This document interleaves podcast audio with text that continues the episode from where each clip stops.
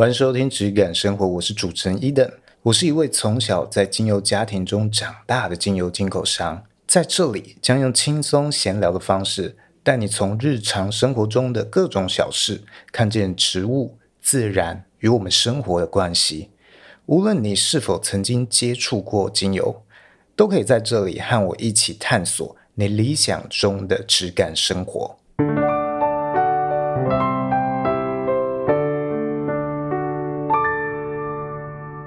Hello，大家好，我是 Eden，我是轩。今天这一集呢，我觉得来回归讲一些芳疗相关的东西，不回来讲这些，可能大家都忘了，我们这是一个精油相关的节目。这几集都讲了很多生活化的主题，嗯，那今天拉回来一点，多讲一点芳疗。我们今天来讲一些有关芳疗师或芳疗这件事情的定位。而、啊、如果不清楚这个词的话，就是指芳香疗法，泛指。呃，你可能会用到精油或各种植物萃取的东西，嗯，去提供的一种辅助性疗法啊，我们统称芳香疗法、芳疗，这是非常广义上的一个讲法。那很多学芳疗的人会有一个现象，就是他很想要把生活中各种的病症。疑难杂症，各种的现象，他都想要用精油的方式、精油的角度去解决。哦哦，我觉得这个是其实是有很大的危险性的。我们。应该要知道它的界限在哪里。像是我就常常会遇到客户来问我，或者是我去在别人的这些芳疗群，然后 Line 上面很多这种芳疗群嘛，就看到哇，什么疑难杂症，像是有什么什么罹患癌症第几期，哈，然后他想要用精油来改善。哇，这些东西其实都是非常，我觉得非常困难去解决的。会不会是提一个想法？会不会是他走投无路了？有可能。我觉得如果你真的走投无路的话，哎，那或许这是一个方式。但是如果你还有有其他选择可以的话，我觉得这不应该是你第一时间的选择。嗯，因为首先在这一些的研究上面。哦，有效性上面就没有一个非常有力的支撑点证明什么精油对应到可能哪一个癌症有效。哦，首先就没有太多这样的一个论述。那你研究用的精油，即使真的有这样的研究好了，你研究用的这个品种，它是什么样的变种，它到底什么成分，这些你都没办法复制 copy 它那一份过来给你。那用在你身上也不一样嘛。所以这个研究通常。也没有办法验证到你身上。还有像是最近有客户问我啊，他说他有一个客户，他是美容师，他说他的客户做了手术，然后他膀胱去开刀。好，然后手术之后还有渗血、有血尿的状况，嗯，而且他有洗肾，然后问他，哎，那我用什么精油帮他止血可以吗？啊，那我觉得首先这个问题要厘清的事情是，他有没有先咨询过医生，他这个渗血、血尿的状况。的原因是什么？嗯，如果他没有问就来寻求精油提供一个解决方案的话，那我觉得他就是顺序搞错了。因为首先，如果他有一个血尿或者手术后伤口未愈合的状况，那他可能应该要先联系他的医疗提供者，然后他的医生帮他开刀的人。对，因为他这个很有可能是一种需要医疗干预的状况。嗯，精油它可以辅助，但这样的状况。一定是医疗手段摆第一优先哦，确认它是处在一个正常的恢复期，没有任何其他风险的状况下，OK，那你再尝试精油去，也许提高你的恢复速度之类的，哎，那我觉得那很 OK，但是你不要去把顺序搞错了。把你的手段顺序搞错了，那以免耽搁到可能其他潜在的病症。嗯，这是一个我觉得精油使用者，甚至是啊，我在这些群组里面看到很常会有的一个问题。我觉得不知道是不是因为在选择芳香疗法，因为芳香疗法比较偏向是自然疗法一种，是，所以在这个群体里面有很多人可能不是很相信正统医学，这我不太确定啊。但是我觉得这是一个大家需要去思考的状况。我觉得这个会不会是？我举个例子，因为有些人可能会对于信仰非常的注重，或者是很看重信仰这件事情。我就泛指所有信仰，可能是某一次在面对这个信仰的过程中，他得到了回馈，然后那回馈是他想要的结果。然后他就有一种叼住的感觉，就是深陷其中，会不会有这样的状况？就有一点像是把芳疗当成一种信仰的，也有点像是一种精神寄托了。哦，对，他一直想要在这个上面去寻求印证他的一种解答。对，其实往往这样也会有点走火入魔。嗯，你就很像看到一些那种哎减肥产品，我就拼命拼了命要吃，吃到我瘦下来为止，好可怕。虽然精油的状况可能不太一样，但是你会看到有类似的执着，对，在某一些品牌的使用者身上发生，因为他们在行销的时候，往往会有点很强力的行销，甚至有点像宗教的方式去收服他的铁粉。你真的会觉得有一些品牌，它像是一种宗教一样的状况，或多或少啊，都会有这样的行为。那我觉得这些都是值得去思考的，因为我不是在反对精油有这样的效用。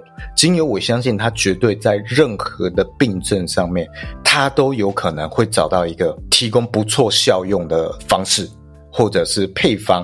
或者是任何能够改善你某一个问题的方式，我相信精油基本上能够在任何的问题上都能找到一个解答。但我们的问题是我们用不准哦，因为精油实在是太多样性了，它是一个很不稳定的状态。嗯，每一个植物，我今天讲的薰衣草跟你讲的薰衣草，即使都是保加利亚的，它差异都很大。不同农场它的差异都很大，成分啊、个性啊、性质、样貌，所以你讲的跟我讲的根本就不会是在同一个频率上。那我们今天同诊的这一些芳香疗法书籍，都是在一个非常粗糙的阶段。每一个人讲的同一种精油，它的成分差异都非常的大，个性都差很大。那我们当然很难去精准描述它到底有什么样的效用。那在这样的情况下，我们很难很快在一个，例如我我血尿，我我到底我要用什么精油可以有效治血尿？哦，怎么可能？有可能，但是几率很低吧？对啊，你好像在抽奖一样。哦，我找出诶血尿对应的精油啊，找了十几种啊，每一个试一下，每一个试一下，你要试到什么时候才有效？而且。我们在看芳疗书籍的时候，你也许会看到，OK，假设真的有精油血，它对应到血尿，那它到底是它治疗了什么方面可以去改善血尿？哦，它是哪一些循环方面吗？导致这样可以改善？你不知道它的这个病源，它的这个病的这个整个机制机转，那你只有得到一个归纳出的结果，你其实。根本搞不清楚这个精油到底是怎么运作在你身体里面的。嗯，那大部分的精油其实我们也都不理解它到底怎么样在我们体内运作。像是在这种非洲啊亚马逊丛林，他们有一些地方他会用这种死藤水。哦，有听说，不知道各位有没有听过？它是一种致幻的药物，但是他们也会用来做很多传统的仪式，甚至是用在一些比较多都是萨满的仪式吧。对，它除了会产生幻觉或提升灵性，这个是我们比较常听到的。那也会在他们传统的这些地方，它可能会啊用来治疗一些创伤、压力啊等等的。所以它是一种，就我理解啦，它是他们当地的一种传统疗法哦，由他们的萨满来操作。嗯，那死藤水这个的名称，意思是一个有灵魂的。藤类，它其实是一种植物的混合物。那这当然是一种有危险性的东西，就像我们今天用的医药或者是中药，很多东西它都有一个安全的使用操作规范，或者它应该用的量剂量。那每一个东西它都有它的安全范围。嗯，那像是这个死藤水，就是当地传统用了非常久，有。很多样本数据去辅助他们操作，呃，而且也由他们当地专业的萨满来做操作。那他们用的这些植物呢，也是当地他们流传相处非常久、应用非常久的植物，所以他们很熟悉它们的特性，嗯，知道它的危险性范围。那他们来操作就没问题。但是呢，我们今天在讲的芳疗。我们对于这一些植物的认知，我们可能都在讲姜精油好了，那跟我们炒菜的姜可能都不一样。那它到底有什么样的效用？其实我们可能对这个精油的认知，甚至不如这些萨满对于死藤水的操控，嗯，哦，远远不如，因为他们相处很久，但我们只粗浅的知道一些。啊，甚至是书上讲的东西，跟我们实际拿到的东西都叫同一个名字，但是效用差很多。嗯，所以我们根本就用不准。萨满他们用死藤水，他们可以用的准，即使那是一个有危险性的东西。但是我们今天用这些精油，我们用不准。因为我们学习到的东西跟我们实际拿到手上的东西，它的连结性是很弱的。嗯，这些知识跟我们实际拿到、我们应用的精油跟实际体验到的东西，它是没有办法完全的连贯在一起的。那我们甚至我有时候会去找一些文献啊，或者是论文等等的来参考。那这些论文，他们也要用精油去做研究。那他研究的这些精油来源，到底可不可信？嗯，这也是一个问题。光是从这一点上，他的论文就可能会产生一点动摇。OK，你跟谁买的？好，你从跟谁拿的？那那个就会为他的整个论文啊，决定了一个方向。它是农业属性的，还是药学属性，还是化妆品学属性的？哦，从这一点上就产生了不同，但是研究人员不一定会知道。可是就是这样子，很像是会来到一个困境，就感觉很难再往前进步的感觉。对啊，所以这个真的是非常困难的。那我也是认为，也因为没有这样的一个环境啦，芳疗、芳香疗法其实很难成为一个正统医学。哦，正统医学手段，我指的是它可能可以提升到跟中医一样的地位，我觉得是比较没有机会的。哦，为什么我会以中医来举例？因为我觉得中医跟芳疗的概念有点像，嗯，就是它都是用一个比较整体性的植物去做调配，好，去提供协助。所以这部分我觉得蛮像，但是中医为什么我们现在可以把它当成一个正统医学来看待？我觉得其实跟历史发展比较有关系。这毕竟在华人圈。我们东方发展了这么久，几千年，哦，甚至流传到了可能韩国啊，还有日本也有这种汉医。嗯，其实它有一个历史渊源的存在，也是过去这些国家会去扶持的，可能是他们过去的核心医学。那即使是在这个科学发展爆发了之后，这个西方医学的加入竞争之后。它仍然保有了它的一个地位性，那受到了国家法律的保护，例如健保能够提供中医一个支撑，嗯，去认证它的一个正统性，让它成为一个正统医学。那芳香疗法，我认为是没有这样的一个脉络背景，没有这样一个机会，是很困难的，因为正统医学这一块。我认为它现阶段已经被这个西方医学给占据了很大主要的地位了。是，那这一些呃，无论是研究啊什么的，其实都会比较趋向于用这些角度去出发。嗯，那你要投入很大的资源，你才能够在芳香疗法这一块也投入很多的资源去研究，那它才有足够的立足的地基，可以让它站稳，去成为一个正统医学。但是呢，没有什么资金愿意去发展这一块，没有国家的力量去支撑，所以它很困难啊。它的资源，你去查论文啊，研究，其实真的是芳香疗法这一块，跟所谓的这种西方医学相比，真的是少非常非常多。嗯，那我今天去查这些啊，宠物芳疗相关的论文，那也是非常少资料，很少有资金或者研究人员真的去研究这一块。这个真的是有时候也要说一些机运啊，还有背后到底有多少商机。如果你今天 OK。大家都抛弃西方医学，觉得自然的力量很美好，自然才是真理。大家要抛下这些东西，转投芳香疗法怀抱。哦，有一些国家推崇芳香疗法为这个他们健保给付的项目。OK，那有机会芳香疗法成为正统医学，然后我们的各种研究的样本数也会更多。那我们使用这些精油上，也会更多的地区有他们。地区性的研究，那精准度也会高很多，但是这个很困难，这太难了啦，这不可能。我我直接就很斩钉截铁的说，是不可能做到，因为据我自己的理解是，其实东西可以成为主流，都是因为背后的利益结构。就是整个社会的有点像是社会的潜规则这样子，他在走的，所以你一夕之间想要把那个规则改变，我觉得是蛮难的。除非有一个呃人出来让大家很知道这件事情有怎么样子的变化，他才有可能有一步一小步，有点像是 Me Too 这样的小运动，可以去引起大家的兴趣的。但是如果没有人这样出来做的话，其实我觉得这个结构要改变是不太可能的。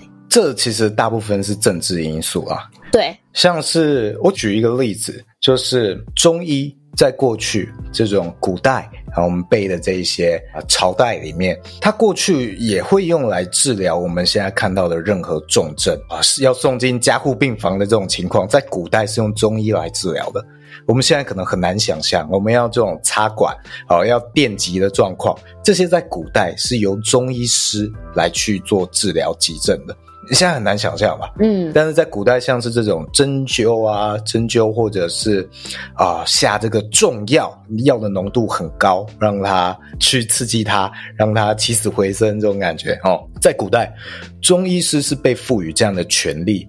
而且真的救不活的话，医生是不用负责任的啊！就像西方医师，一个人出车祸了，你被送到加护病房，然后外科医师帮你开刀，他真的救不活你，他是不用负责任的。嗯，所以这个需要政府跟国家的支撑，你才有办法发展这种疗法。那现在中医当然没有什么机会啊，即使有，也非常非常少去应用到这一块领域。那他们当然在这一块领域的知识啊、传承啊、记忆也都很难提升哦，甚至是有所丢失的，可能还不如这种古代。嗯，那芳香疗法有没有这样的机会？我认为是有的，但是不会是在我们这一些医疗体系已经很发达的国家。对，我觉得在一些。医疗资源非常落后、非常欠缺的国家，它是有机会发展起来，变成他们的正统医学的。嗯，我曾经在看北美馆有一个展览，应该是二零一九年的双年展。它是在有一个艺术作品，有一个艺术家，他叫做尤利奥罗，他去探讨了非洲的苦艾这一种原住民的他们原民的药用植物。嗯，那。非洲苦艾，它可以很有效的治疗并预防疟疾。哦，我们听到疟疾，好像觉得这是一个很上古的疾病，跟我们很没有相关。对，但是这这个疾病仍然在非洲有非常多的人受到这种疾病所苦，每几分钟就有一名儿童死于疟疾，在非洲。嗯，他们是遇到了什么样的问题？就是这个艺术家他在探讨说，世界卫生组织他推广这种全球有影响力的制药业，所以他用这种药，他们推广的药来对抗这种疟疾，但是呢，这些寄生虫已经产生了抗药性了。哦，所以这些药变得没有什么用。嗯，但是呢，当地的人他们从这个苦艾里面，他们开发的这个药啊，就是从苦艾里面艾属性的植物里面提炼的某一个成分，好去对抗这种疟疾，但是它产生了抗药性。嗯，但他们发现，当地人发现，我们反而是用这种原本的苦艾直接去用。它反而对抗疟疾的效果更好，所以他就这个艺术家就拍了一个影片，叫做《向苦艾学习》。嗯，那他们是用这个原名他们当地人的歌声加吉他去唱出，哎，苦艾。可以如何去对抗疟疾哦，用这样的方式去传播这种草药的应用方式，因为这种药它其实背后有很大的商业跟政治因素的考量。那面对这样庞大的科学药物和商业利益，这种很传统的草药啊，很难站得住脚。嗯，会被打压成 OK，它就是民俗疗法，没有论文显示，没有研究显示它有用啊。当然，在那样的地方也没有什么研究可以去支撑他们做这些，所以当然没有什么研究。嗯，但是当地人用了就会觉得，哎，是真的有效啊，是因为这种植物它的这种多元性结构让。寄生虫啊，比较不容易产生抗药性，嗯，反而是这种单一成分的药很容易产生抗药性。所以在这种比较医疗资源匮乏的地方，我认为它是有比较高的机会去发展出他们的草药学体系或者是方疗体系的。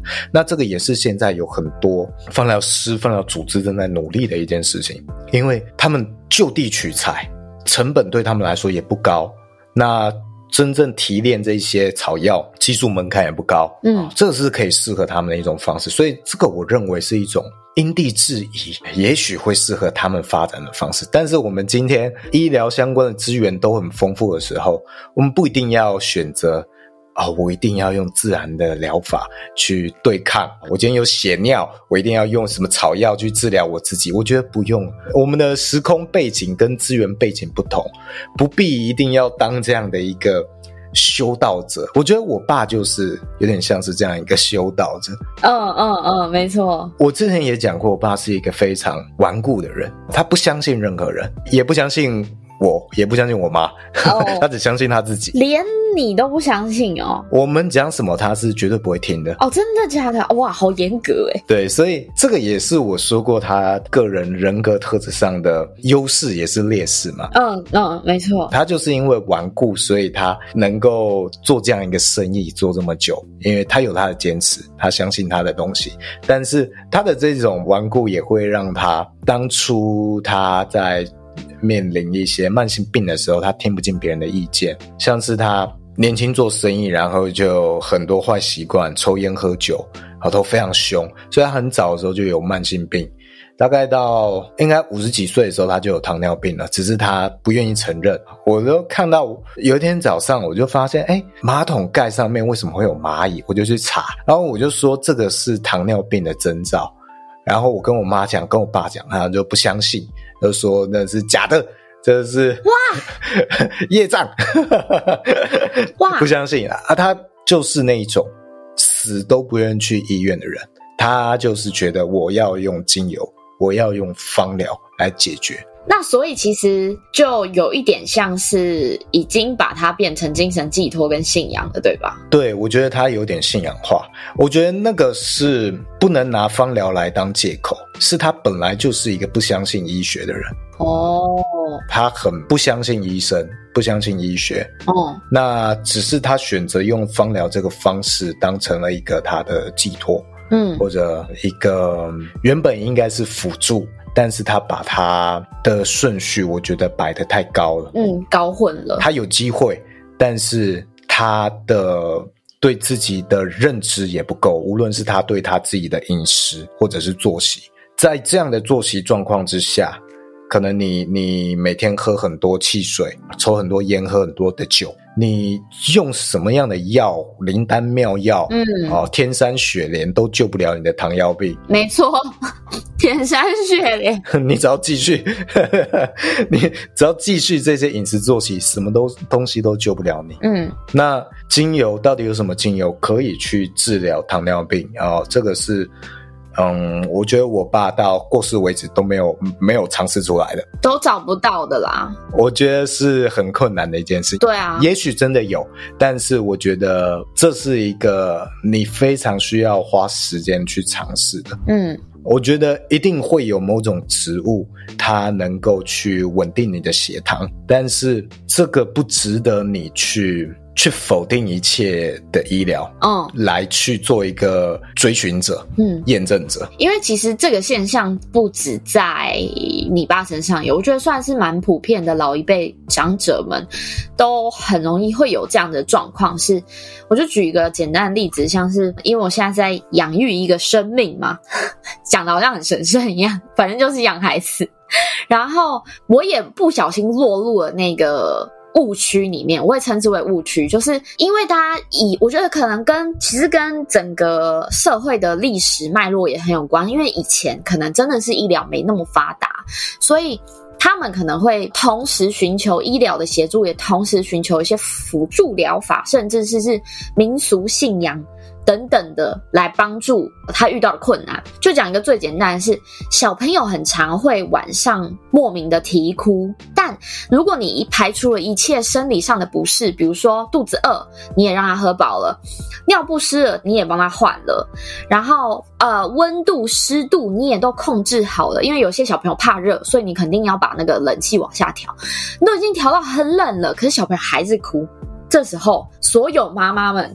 我觉得，因为这在，其实我也在很多妈妈社团没有看到很多妈妈会这样做，就是他们会去买艾草包，然后回来帮小朋友洗澡，然后据说呢，他洗完以后就会。比较比较舒服啊，可能比较安神啊，就是说它有这样的神奇妙用。然后呢，我就有一阵子，就是大概就刚满月初，就刚从月子中心出来以后，因为现在的人基本上都住到满月之后才会出来，然后就是就有遇到他晚上可能会比较常哭，很难安抚下来。那我也是排除了一些方法，我就觉得唉，然后就就就有一天我就去那个药局哦，我去的是药局，结果药局居然有存货，他居然有在卖这个东西。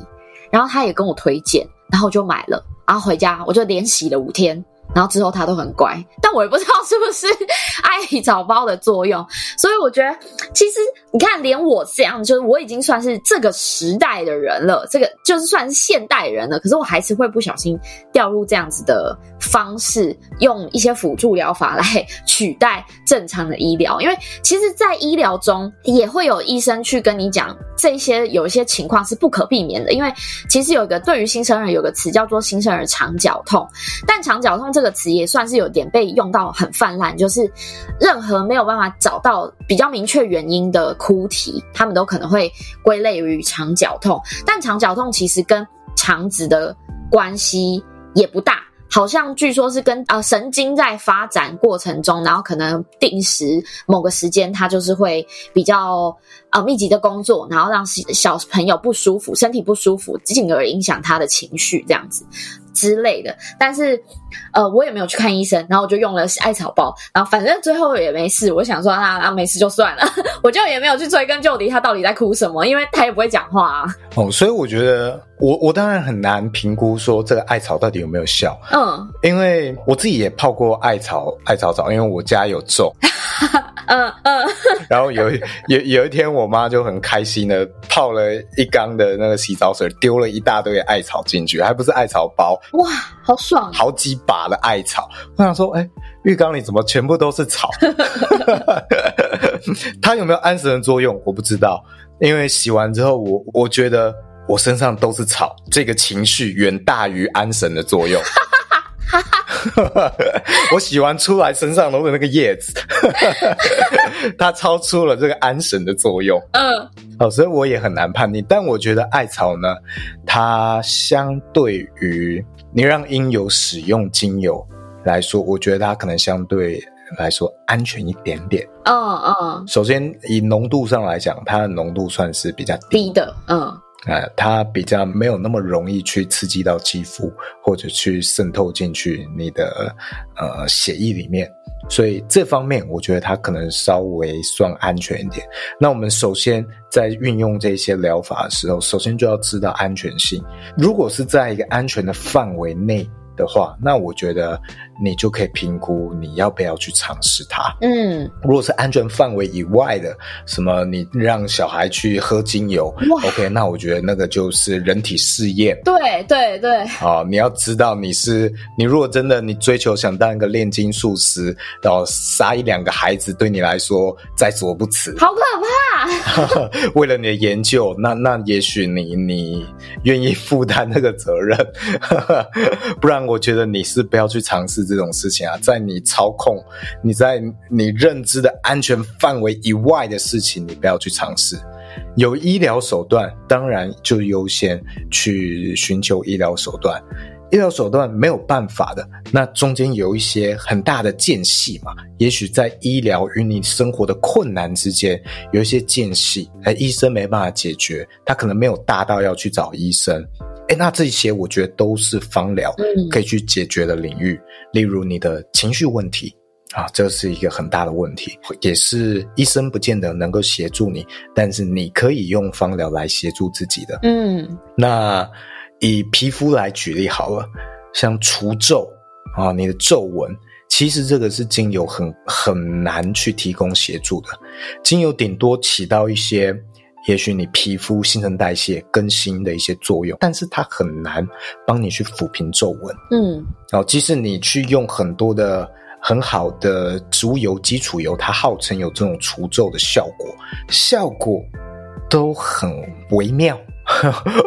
我觉得很微量，它比较是为你的皮肤吃一点好的营养，对，有一个比较健康的底基底，嗯。但你已经起了的皱褶，你已经流失掉的肌肉啊、胶原蛋白啊等等，它是很难长出来的。就好像你已经流失掉肌肉，你要靠吃什么东西就长回那个肌肉吗？我觉得是很困难的，很难呢、欸。而且，其实你以经济上面、成本上面的考量来说，假设它真的有一些效用。但是你需要用到很大量、很大量、很大量，但你累积下来那个成本，你还不如去打一次那个音波拉提之类的，其实就抵掉了，你知道吗？对啊，老实讲，真的是这样，没错。对啊，因为像除皱的话，它是有物理上的限制、局限的。像音波，它的效果是它透过加热的方式嘛，去有点像是把你的蛋白质、胶原蛋白去收缩紧绷。然后让你的皮肤变得平滑，它是透过加热的方式，所以这个很难透过植物油啊之类的去达到这样的效果。嗯，植物油、精油能做的就是为你的健康、皮肤的健康打一个底，它可以创造一个健康肌肤健康生长的环境，但是你已经失去的，它很难瞬间。再长回来哦，也许慢慢的调理，它可以逐渐慢慢的恢复，好像你在做复健一样，慢慢的你的创伤慢慢去把它复原起来。但是呢，那过程很漫长，所以我觉得如果有现成的手段，我觉得你可以追求一个更有效率的方式，让这些精油啊、植物油。发挥它更适合的地方。那精油呢？我觉得还有一个非常适合的族群，这个芳疗非常适合族群。刚刚有讲到，就是这种很顽固的长辈，像我爸这样的人。嗯，那他有一个前提是他已经不愿意去看医生了，他不愿意去医院，他就是死都不愿意去。那我没办法，我没办法寻求这个第一优先选择的医疗手段。那我退而求其次，还有没有方式可以去协助他？哦，那也许今天女儿和儿子来提供他一个哎芳香疗法，哎把，不然这个东西很天然，你试试看，嗯，搞不好有帮助。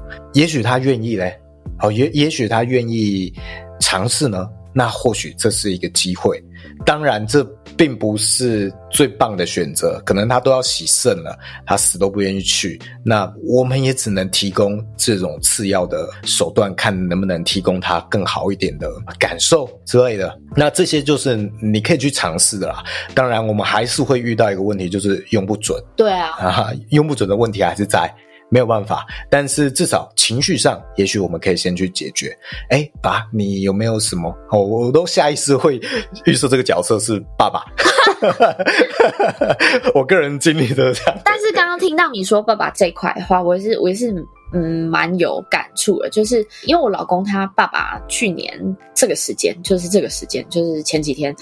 就是过世这样，然后呢，他也是有跟我在这这一些日子中有讲过，他爸爸也是因为可能也有一些，比如说类似像痛风之类的问题，可是他归根究底的，他不是把他归根在，他觉得他没有痛风，就可能有去看过一次医生，然后医生说找不到原因，后来他就寻找信仰上面的的帮助了，那信仰就是说，哦，你这是被插了好一个。女人，然后插了好几箭在你的脚上，然后就相信了，然后就从此以后就是栽在信仰里面这样子。所以他其实后来蛮不能理解是为什么这么相信这个信仰，但这个信仰并没有最后也没有到你要挂掉之前救了你啊。他就很生气这块，所以我觉得这真的是很常会有。我觉得有这块，甚至是讲到这块的话，我觉得更是要去看是家庭互动，或者是更多心理层面的东西了，你才有办法真的去帮到你想要帮的家人，或者是他才可能比较愿意听你的话。因为有时候真的都是因为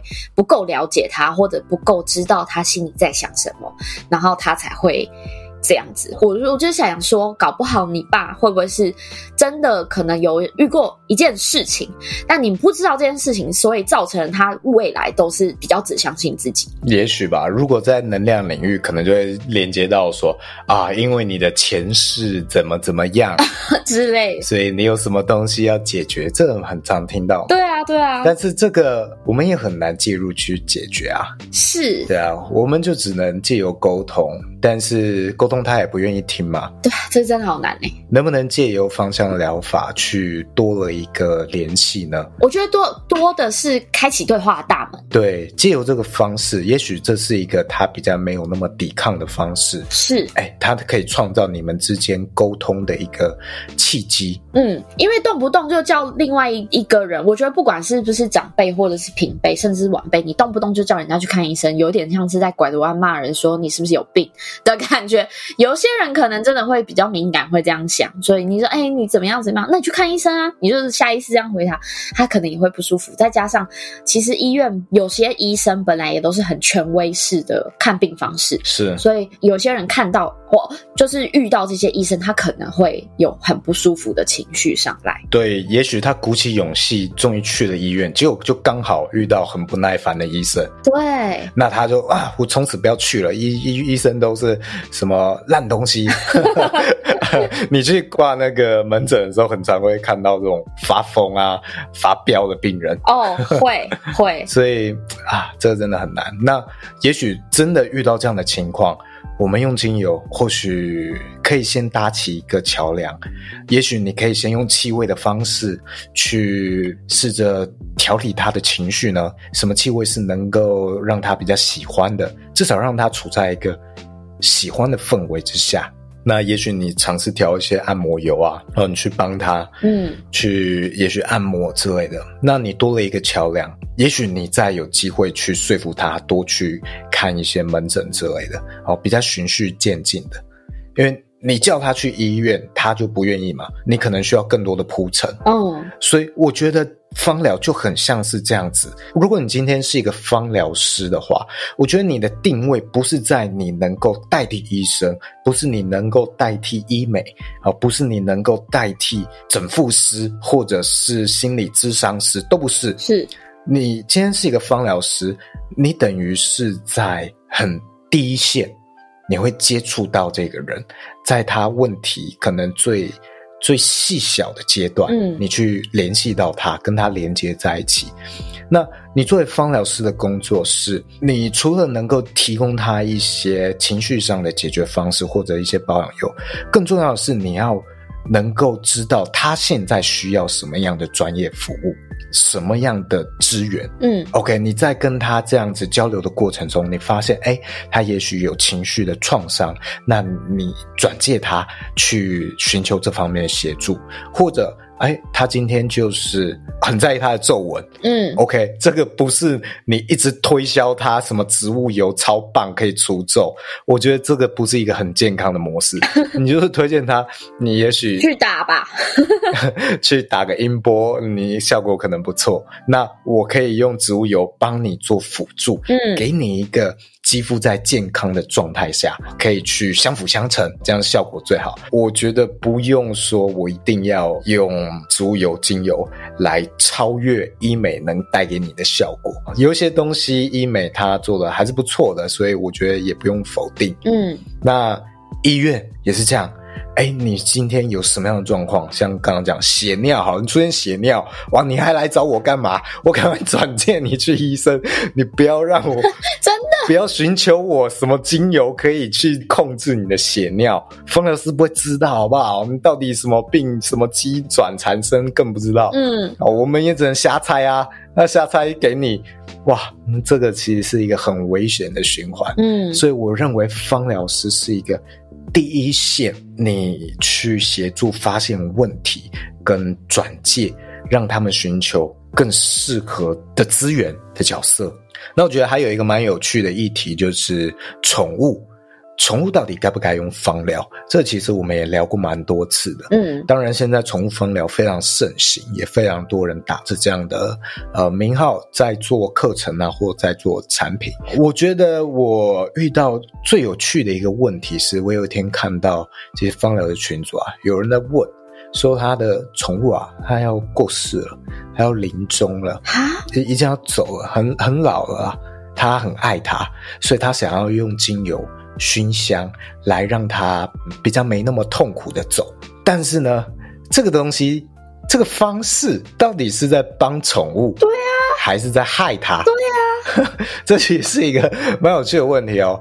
其实今天你点熏香或任何的香氛来去陪伴 一个要过世临终的宠物。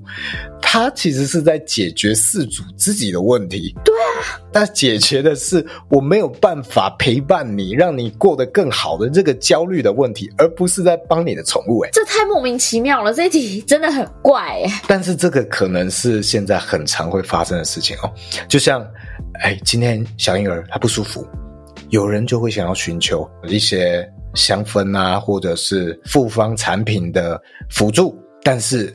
到底这个是在解决你婴儿的问题，还是在解决你妈妈焦虑的问题？对啊，我一律这种遇到这种问题，只要不是生病，我一律推荐你就是把你的奶头掏出来，然后抱满，抱好抱满，然后让它吸好吸满，它就不会，它就不会不舒服了。这个是灵丹妙药，对，天山雪莲，奶头就是他的天山雪莲。总之有问题先看医生。对啊，你真的要厘清自己是在解决谁的问题。很多时候，芳疗的使用者其实很多的问题，你以为你在帮人解决或替人解决，在助人为乐，其实你是在解决自己的问题啊、哦。其实这是一个很自私的。一个出发角度，嗯，宠物它将要过世了，你怎么样能够知道今天这个东西，这个气味是能够协助到它，让它觉得更好？对，你没有办法知道嘛？啊，即使你今天是宠物沟通师，我相信这样你能够接收某种讯息，但是我认为这个讯息的解读上常常也会不精准。对，所以。我们今天这样子对话，我都会跟你产生很多误解了。何况你今天是宠物沟通师，你接收某种讯息，那他那个误解可能又会更多，偏差会更大。所以，我们是很难知道到底什么气味是能够协助他过得更好，减轻他痛苦的。所以，我觉得你光是陪伴他在身边就好了，你不要做太多多余的事，就抱着他就好了。不然，他最后死的那一刻，可能想的是。干好臭！在想这句，我 都烦死了，怎么那么臭啊？想着啊，下辈子别再投胎给你，真臭！你觉得很香的东西，他不见得觉得香，好不好？对啊，不要把这些诶你自认为好的东西附加强加给别人。所以我们一定要先知道到底。今天这个事情是在解决谁的困扰？那我们有没有更好、第一优先的解决方案啊？我因为我们不是要去代替谁，代替什么更有效的方式，或要去证明我们比这些方式更有效，而不是，而是我们是在填满这些空隙与正规手段与我们问题之间的间隙，这个才是芳疗，才是精油要解决的问题，而精油可以解决得非常好。精油在这些间隙里面可以提供非常非常好的辅助。它在任何一个我们讲到的正规疗法之间，它都有它能够提供辅助方式，而且不会产生冲突，所以不用害怕去去面对这些我们所谓比较正规的方式或者是有效的方式，因为。它跟精油都不会产生冲突啊！你不用一定要像一个精油的或芳疗的这个苦行僧，一定要用精油的方式来证明自己啊，证明这些植物真的有效。你其实可以一起实施，并肩实施，它反而效果可能更好。哦，回来讲一下这个宠物的部分好了。如果真的要对宠物使用相关的东西，首先我是推荐纯露了。嗯，纯露可能比较适合。它是一个浓度比较低，但是要注意生菌的问题，所以我比较推荐本身抗生菌能力很好的，例如像是茶树纯露啊，或者是薄荷纯露啊，啊，百里香纯露这些之类的，去少量尝试。那植物油的话，我就不是很推荐了，因为我觉得宠物都不太会愿意把油抹在身上哦，所以那在没有油可以去稀释精油的情况下，我觉得精油使用的机会也不大哦。你真的如果要使用精油，你真的要试验，也许真的有什么样的一个情况是你必须要用，虽然我我还没有想到呵呵 有什么情况是你不寻求正规医疗，然后一定只能用。精油的啊，也许你是在一个没有什么医疗资源的国家好了啊，你真的只能用这一种草药的方式或精油的方式。OK，你真要试，我觉得精油的浓度要在一 percent 以下，相对来说比较安全。那因为宠物不适合植物油嘛，那我觉得也许它可以用一些像精华液或者是乳液来当基底。好，那宠物可能比较愿意去涂抹哦。这个真的是非常非常极端的状况下，我我是不建议这样子去使用，就不建议任何精油使用在宠物上啊。嗯，但如果你真的 有这样的状况的话，啊，你可能在非洲啊，我不知道。请问，听在非洲会有机会听到我们的 podcast 吗？哦，希望非洲的听众给我们留言一下。好，也许你真的有这样的一个环境背景，需要这样子去验证。OK，那我觉得你不要用超过一 percent，好不好？从那个纯露，也许可以尝试，但是再多的就不建议了。嗯，因为我们真的不知道到底会产生什么样的风险，不是没有帮助哦。不是这些植物没有可能提供帮助，我相信很多的植物、很多的精油都对于宠物动物是能够提供帮助的。嗯，但是是一样的问题，我们用不准，我们不知道到底要用多少，它可能有什么风险。嗯。你今天讲茶树很安全好了，那东边澳洲跟西边澳洲的茶树成分差那么多，那你到底谁的比较安全？到底是这样的差异会不会让它产生不安全的风险？不知道啊，没有没有什么研究啊。等未来有一天有研究，有这个宠物萨满。啊，非常熟知这些操作的萨满啊，也许他可以哦有这样的一个仪式，可以控制它的风险，嗯，好像死藤水一样。那也许有机会吧。好了，今天大概是这样。那有什么样的问题或回馈，或喜欢我们最近这些主题比较生活化一点的，都可以在这个关于我们这边留言给我们，给我们个五星好评。我们是不是要念一念有一个新观众的留言？你可以念一下啊。我是从那个 First Story 这边看到的，然后他是留匿名，我是不知道他到底有没有打他自己的名字，但是他在说哦，我这边有看到名字，叫做 Rainbow。哦，Rainbow，哈哈，Rainbow 说，哈哈哈哈，听到你们呛臭免费仔的那一段，好好笑，超真实有趣。我是已经忘记我们是在讲哪一集在讲臭，我我也已经忘记了臭免费仔，但是我好像是伯恩那一集吗？有提到伯恩的那一集类似的，因为反正我们就是很常也会有一些比较呃，可能是生活化的。题目 的主题，然后所以大家如果是今天才听到我们这最新一集的话，也不要觉得我们很沉闷，你可以去听听其他集。今天这集算比较硬嘞，对，算是久违的比较震惊的题目。对对对，我觉得算是对。可能如果今天是完全都没有任何知识背景，或者是完全都没有任何了解的人来听，的确会有点硬。但我觉得你可以往比较前面有几集，其实应该会比较有趣，这样子。哦，我觉得其实我前几集分享的那个学习的阶段分阶段嘛，一二三阶。嗯，我现在用这个阶段来对自己做分类，我觉得就蛮蛮好去掌握自己面对的族群。像今天这一集，我觉得就是第三阶 Stage Three 的这个。这个你已经在有一定的认知了，然后在探索芳疗的一个你你要追寻的方向的人，今天这一集是面对你们的。那这个 Stage One，我们前几集最近这几集很轻松闲聊的这种有点干话，但是带入一点点植物相关讯息的，那个就是面对 Stage One。嗯，就是你可能比较喜欢，诶，有一点点喜欢香氛之类的产品。OK，我觉得。用这样的方式，反而会比这种方疗机构啊去分哦，Level One、Level Two、Level Three 还要更，我觉得更贴近事实。是。因为这个，我对我来说，这是一种阶段，而不是一种等级。它没有高低之分，每个人有他适合的阶段。也许你就是 Stage One，你追求到这里就好了。但你有更高的追求，再去 Stage Two，你要去探索植物的知识或化合物的知识等等的。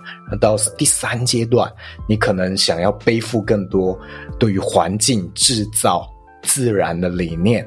啊、哦，这是不同的人，他有不同的抱负嘛。对，用这样的方式，我未来预计也会把这一套分类逻辑放在我的课程里面。嗯，我不会用这个等级来去划分，好像 Level Two 就比 Level One 高级一样。我我其实不是很喜欢这种分类方式。哦，因为在我来看，即使是你这些芳疗的。呃，外面这种芳疗体系上到高阶，上到无论 level 几，我认为那都只是一个开始而已。嗯，这是希望给大家一个启迪，不要说启迪，启迪好像太高了，一个观点。嗯，好，我的观点，很怕被骂。好了，这一集就这样，那我们就下期再见喽，拜拜，拜拜。